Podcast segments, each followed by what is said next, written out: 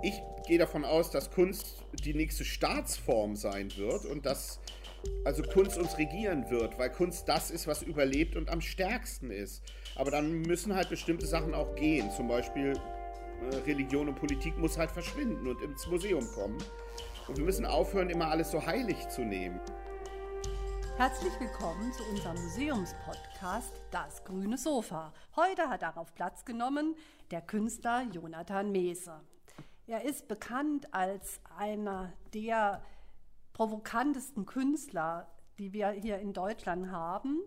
Gleichwohl wird es heute nicht nur um seine Figur als Künstler gehen, sondern wir werden auch ganz viele vielleicht unbekannte Seiten von ihm entdecken, ganz sensible Töne hören, mit denen er sich an Joseph Beuys Zeichnungen annähert.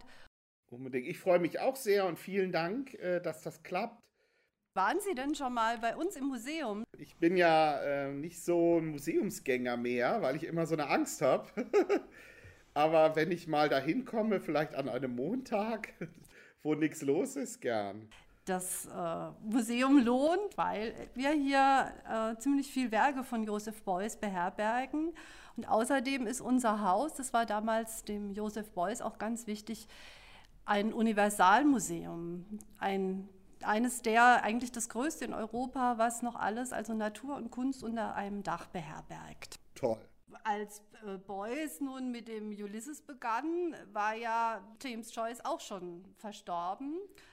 Und er hat gleichwohl von ihm diesen Auftrag erhalten, den Ulysses zu verlängern. Ich denke mal, in so einem guten Draht zu äh, höheren Wesen und äh, Metafiguren, äh, ich glaube, da sind Sie auch ganz gut dabei, oder? Ja, also das finde ich auch ganz wichtig, dass man den Auftrag bekommt. Zum Beispiel Richard Wagner oder von Nietzsche oder aber auch von Popeye oder von Pipi Langstrumpf einfach was weiterzuentwickeln und weiterzumachen. Und äh, das habe ich auch immer sehr an Beuys geschätzt, dieses äh, Sachen erfinden, auch seine Biografie, äh, auch Sach Sachen da rein erfinden. Ähm, das ist wichtig als Künstler, eben an, äh, an, an, an der Biografie auch selber zu arbeiten und die künstlerisch auch umzuformen.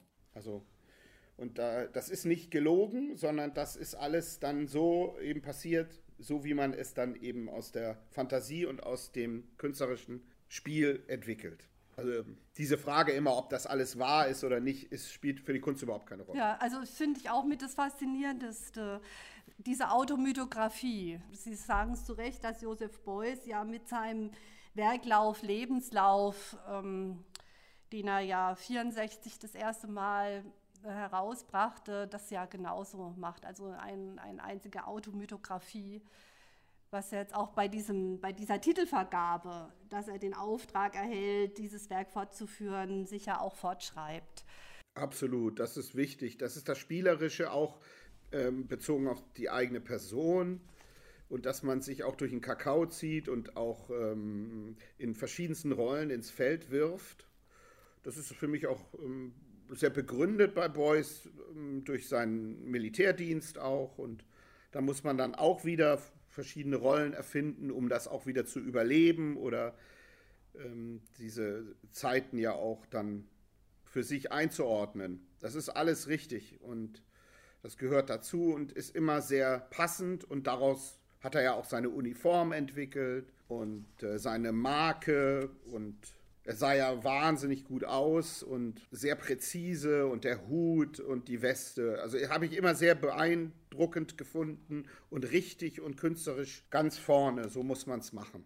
Äh, Sie hatten ja vor, hm, ich glaube, gar nicht so langer Zeit ja diese Ausstellung, die schöne in München, zu den Irrfahrten des Mese. Ne? Und da geht es ja auch um Odysseus Irrfahrten und das ist ja sozusagen das Tertium äh, Komparation ist, was wir ja dann bei James Joyce, Ulysses, der rekurriert ja auch auf den Odysseus. Haben Sie denn einmal den Ulysses von James Joyce gelesen? Das Buch ist mehrfach vorhanden. Ich habe auch schon reingelesen, auch in Finnegan's Wake oder in die Dubliners und aber auch in meiner Art. Ich lese dann quer oder von hinten nach vorne oder nur zehn Seiten. Aber diese, diese Odyssee, diese Reise des Künstlers, diese Abenteuer, die er zu bestehen hat, um dann wieder nach Hause zu kommen, das ist der Kreislauf des Lebens und auch der Kreislauf der Kunst. Diese Irrfahrten durchläuft jeder Künstler und muss es auch machen, aber auch jeder Mensch natürlich. Also die, der, der James Joyce, wie auch Beuys, wie auch ich, wir sind große Collagisten. Also wir sind Leute, die mit Material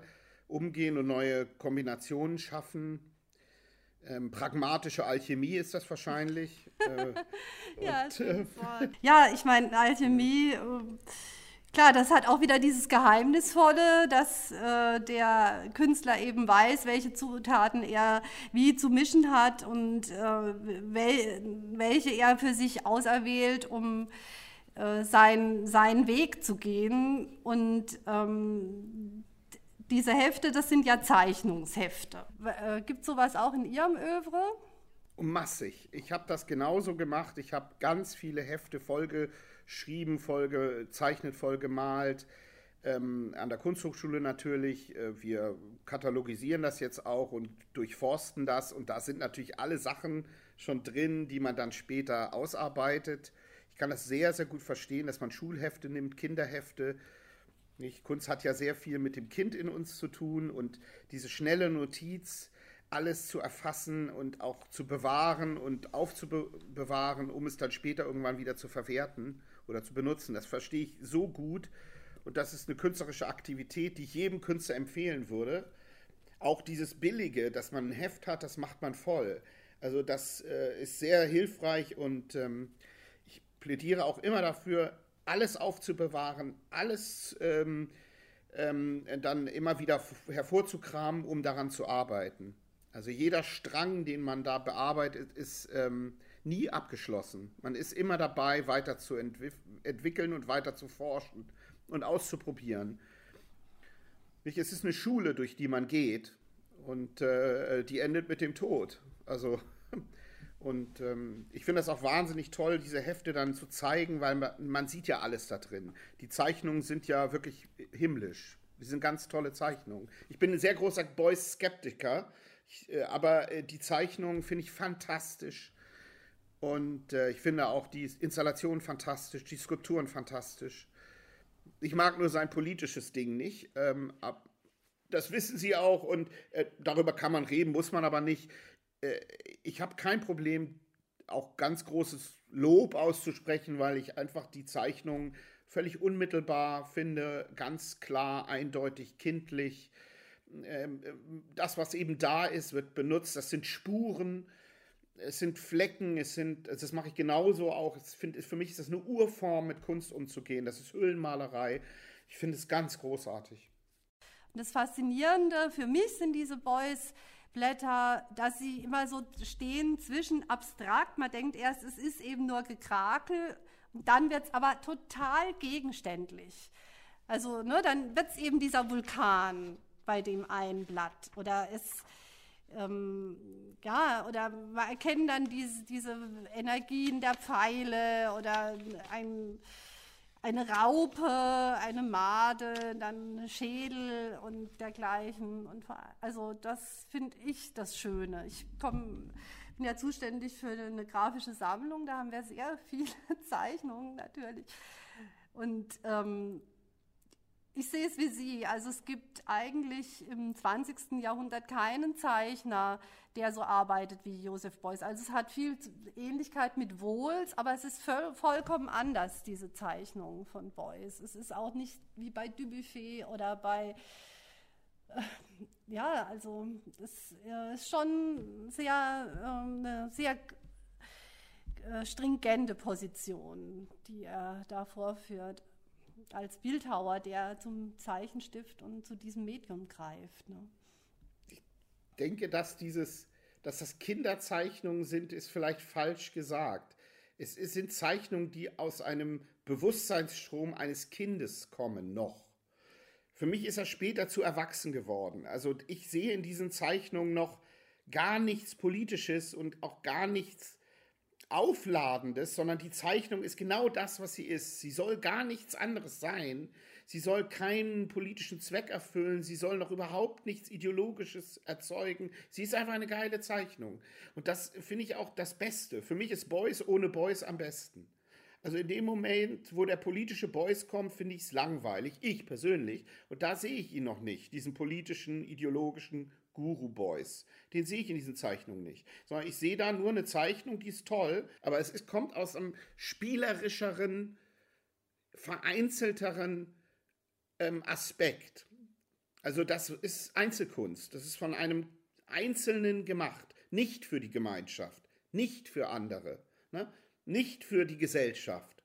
Das finde ich so toll diese Direktheit vom, vom Gedanken, der hier pa das Papier findet. Also der nicht, äh, wo kein, kein, kein Korrektiv mehr irgendwie ist. Also es darf nicht strategisch sein. Man darf auch keine gute Zeichnung machen wollen. Also das kann man gar nicht lernen. Also das macht man oder man macht es nicht. Und äh, Kunsthochschulen sind ja auch dafür da, äh, dass man sich nicht dressieren lässt. Also man geht da durch und dann guckt man am Ende, bin ich dressiert worden, hm, bin ich ein Mitläufer geworden oder war, bin ich frei geblieben? Und die meisten Boys-Schüler sind halt Mitläufer geworden. Kunst ist die Verantwortung, die man selbst übernimmt.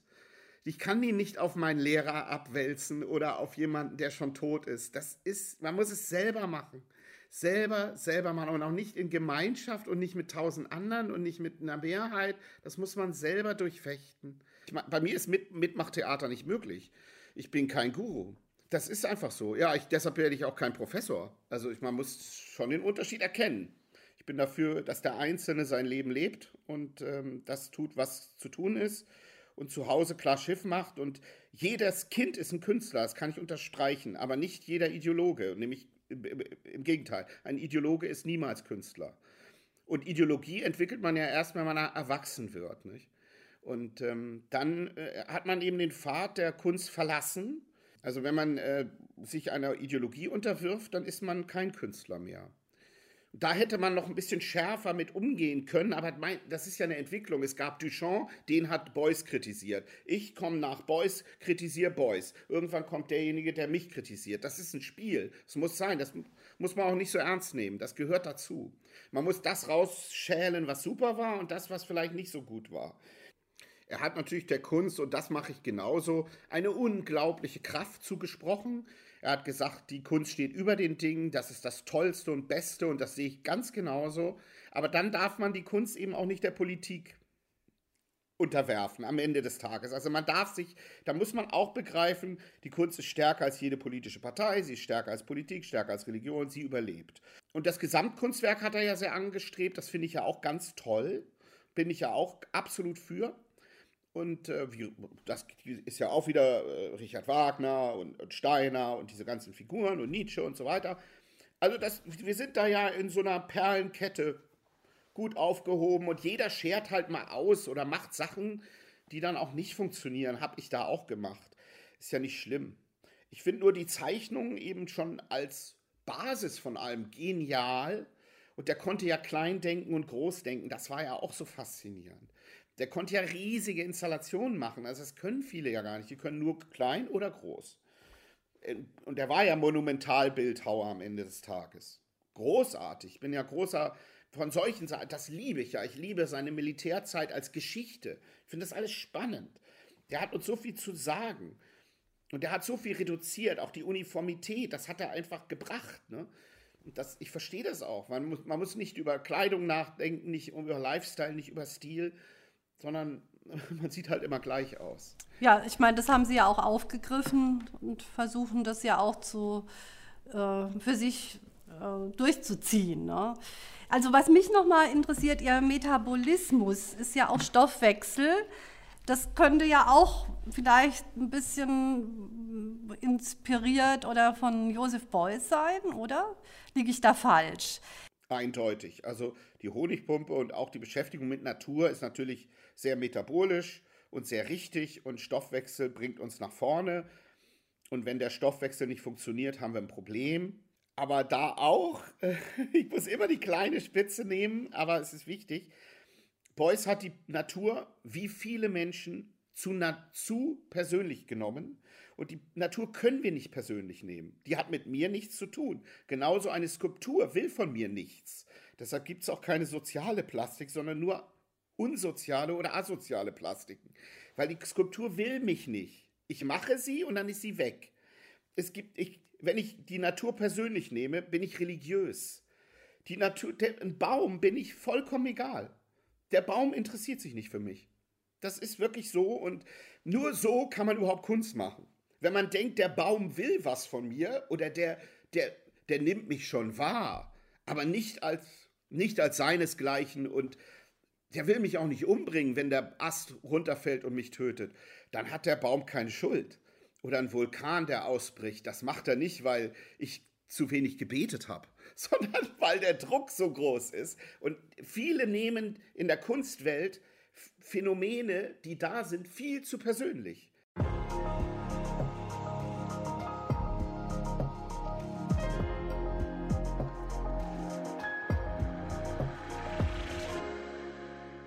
Meinen Sie denn, dass Kunst unser Leben irgendwie verändern kann? Ich gehe davon aus, dass Kunst die nächste Staatsform sein wird und dass also Kunst uns regieren wird, weil Kunst das ist, was überlebt und am stärksten ist. Aber dann müssen halt bestimmte Sachen auch gehen. Zum Beispiel äh, Religion und Politik muss halt verschwinden und ins Museum kommen. Kunst ist ja auch das, was überlebt hat. Das müssen wir uns einfach mal auf der Zunge zergehen lassen. Von allen äh, äh Epochen, von allen Zeiten hat immer nur die Kunst überlebt. Warum? Warum ist die Kunst so stark? Warum wird sie so bekämpft? Beuys ist ja auch jemand, der für die Freiheit der Kunst komplett eingetreten ist. Also der würde wahrscheinlich jede Zensur, wie sie auch heute wieder im Anmarsch ist, äh, ähm, ablehnen. Ne, wie ich auch. Also Zen Kunst darf niemals zensiert werden, unter gar keinen Umständen. Und alles erlaubt, alles darf gesagt werden. Jedes Material darf benutzt werden, jede Form ist in Ordnung, alles ist okay, noch nichts ist ausgereizt. Wir können spielen, spielen, spielen. Und äh, das totalste Potenzial, das haben Sie auch gesagt, das ist das Entscheidende. Das, die Kunst ist das Überpotenzial. Das ist das größte Potenzial, was wir haben. Ohne Kunst geht es nicht. Wir können nicht leben ohne Kunst. Ist das Lebensnotwendigste. Es ist wie Atmung, weil Atmung Kunst ist. Das würde wahrscheinlich Beuys auch sagen, dass Atmung, Atmung Kunst ist oder Stoffwechsel. Also das, wie wir leben, um zu leben, also dass wir schlafen müssen, essen müssen, trinken müssen, das sind alles künstlerische Prozesse. Das ist eindeutig. Und der, der Künstler ist aber auch nur Gast. Ne? Die Kunst ist entscheidend, wichtiger als der Künstler, viel wichtiger. Die Kunst schöpft auch den Künstler. Also die Kunst spielt auch mit dem Künstler. Und der Künstler muss in der Lage sein, A zu spielen und auch mit sich spielen zu lassen. Nicht viele verbittern eben und dann können sie nicht mehr spielen. Für mich fehlt im Werk von Beuys das Wort Spiel. Ich habe es noch nicht gelesen. Ah, er hat oft Spielzeuge. Also kommen Sie zum Block Boys, sind viele Spielzeuge, die er da einsetzt ähm, als äh, Elemente. Aber also so ganz, ich denke, nur Spiel, das ist mir zu flach. Also ich denke, es muss auch, äh, davor muss Analyse sein. Dieses, ähm, dass man alles immer symbolisch zu lesen hat. Das ist doch eigentlich die wichtige Botschaft. Also Utopien müssen symbolisch gelesen werden. Es geht gar nicht anders, oder? Jede. Also es heißt nur die Utopie vom Paradies, die Utopie von der Hölle, das ist eine symbolische Botschaft. Und so sind doch auch äh, diese, diese Bilder oder diese Urteile äh, über Künstler genauso eine Symbol symbolisch zu lesen. Genau, wortwörtlich kann man das nicht sehen. Das, ist, das wäre dann wieder religiös. Nein, das ist symbolisch, das ist abstrakt im besten Sinne des Wortes, auch wenn es konkret ist ähm, ähm, es ist, äh, alles ist möglich. Ne? Und dann ähm, kann man das auch so lesen und spielerisch damit umgehen. Wenn man das als Gesetz liest, dann landet man woanders. Also die Utopie ist im Entscheiden. Ne? Also du, man braucht eine Vision. Jedes Kind hat eine Vision. Jeder Künstler hat eine Vision. Ob sie klein oder groß ist. Jeder will eine Veränderung äh, hervorrufen. Wir sind ja so, äh, ich meine, das ist ja auch wieder richtig Boys wir sind ja Blitzableiter. Nicht? Und äh, hat ja auch mit dem Blitzableiter gearbeitet und Blitzschlag und so. Und die Kunst ist wie ein Blitzschlag. Und äh, da müssen wir auch manchmal so ein bisschen äh, uns sozusagen äh, in Sicherheit bringen, weil sie ist manchmal sehr, sehr stark und überfordernd und auch manchmal geschmacklos oder sie ist auch manchmal ähm, sehr unangenehm. Aber das ist gut, weil sie tut uns ja nichts. Nicht? Sie, sie äh, überfordert uns und das muss sein. Also etwas, was uns unterfordert, das kann keine Kunst sein. Es muss uns überfordern und immer eine Überraschung bieten. Und der Beuys bietet immer noch unfassbare Überraschungen. Er hat sich auch sehr mit dem Tod beschäftigt, natürlich. Auch schon allein die skulpturalen Werke bezogen auf Tod finde ich schon sehr, sehr berührend auch. Und er hatte da auch eine Hand für, für, für, für die Bearbeitung von Material. Und einfach das Material für sich stehen lassen und so. Da ist er schon groß, wirklich. Also, ja. Also, und da, da, da hat er ja auch viel Kritik auf sich gezogen, dass er einfach das Material hat sprechen lassen, wie man das auch immer sagt. Finde ich aber richtig. Nicht? Dass es eben um, um, um, um Filz geht oder Marmor oder, oder Granit oder um Holz oder um Stoff oder Papier, Honig, Fett, das ist alles wunderbar. Es sind so Reduktionen, Essenzen.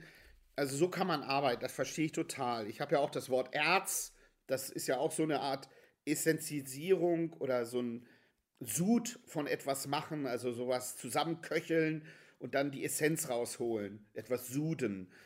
Und äh, die Honigpumpe, da auch großartig Kreislauf und da ist was drin und da kommt was raus und der Kreislauf der Natur, der Kreislauf des Lebens, der Kreislauf der, der, der Kunst. Der Urknall ist wahrscheinlich ein künstlerischer gewesen. Also die Kunst hat uns wahrscheinlich erschaffen am Ende des Tages. Ich mache auch eine Performance am 12. Mai in Wien im, äh, im Volkstheater. Künstlerkollege, ein Schauspieler, Bernhard Schütz spielt Boys und ich spiele mich selber. Wir sind zu zweit auf der Bühne und werden dann Boys sozusagen auseinandernehmen. Und mich auch. Und mich auch. Also wir machen eine Art sozusagen. Ist das eine Live-Performance oder zensiert? Je nach Corona, nicht? Also je nach Corona, entweder sind Zuschauer zugelassen oder wir machen es, nehmen es auf. Ach, hochinteressant. Das war für mich, mir hat es großen Spaß gemacht mit Ihnen. Da, tausend Dank, Herr Meser. Tausend Dank für Sie und ich danke Ihnen, das war ganz toll. Die Ausstellung Joseph Beuys Ulysses widmet sich dem Werk von Joseph Beuys mit dem Titel Joseph Beuys verlängert im Auftrag von James Joyce den Ulysses um sechs weitere Kapitel. Dabei handelt es sich um sechs Skizzenbücher des Künstlers, die er wahrscheinlich in den Jahren 1957 bis 1961 gefertigt hat. In diesen Heften sind 770 Seiten und 355 Zeichnungen bislang eigentlich verborgen gewesen, weil diese Hefte, wenn man sie zeigen wollte, müsste man sie ja zerstören, um jede Seite einzeln zu zeigen. Dank neuer digitaler Techniken, modernster Scanverfahren, war es möglich, jetzt endlich alle Seiten zu scannen und in dieser Ausstellung sowohl analog wie digital zu vergegenwärtigen.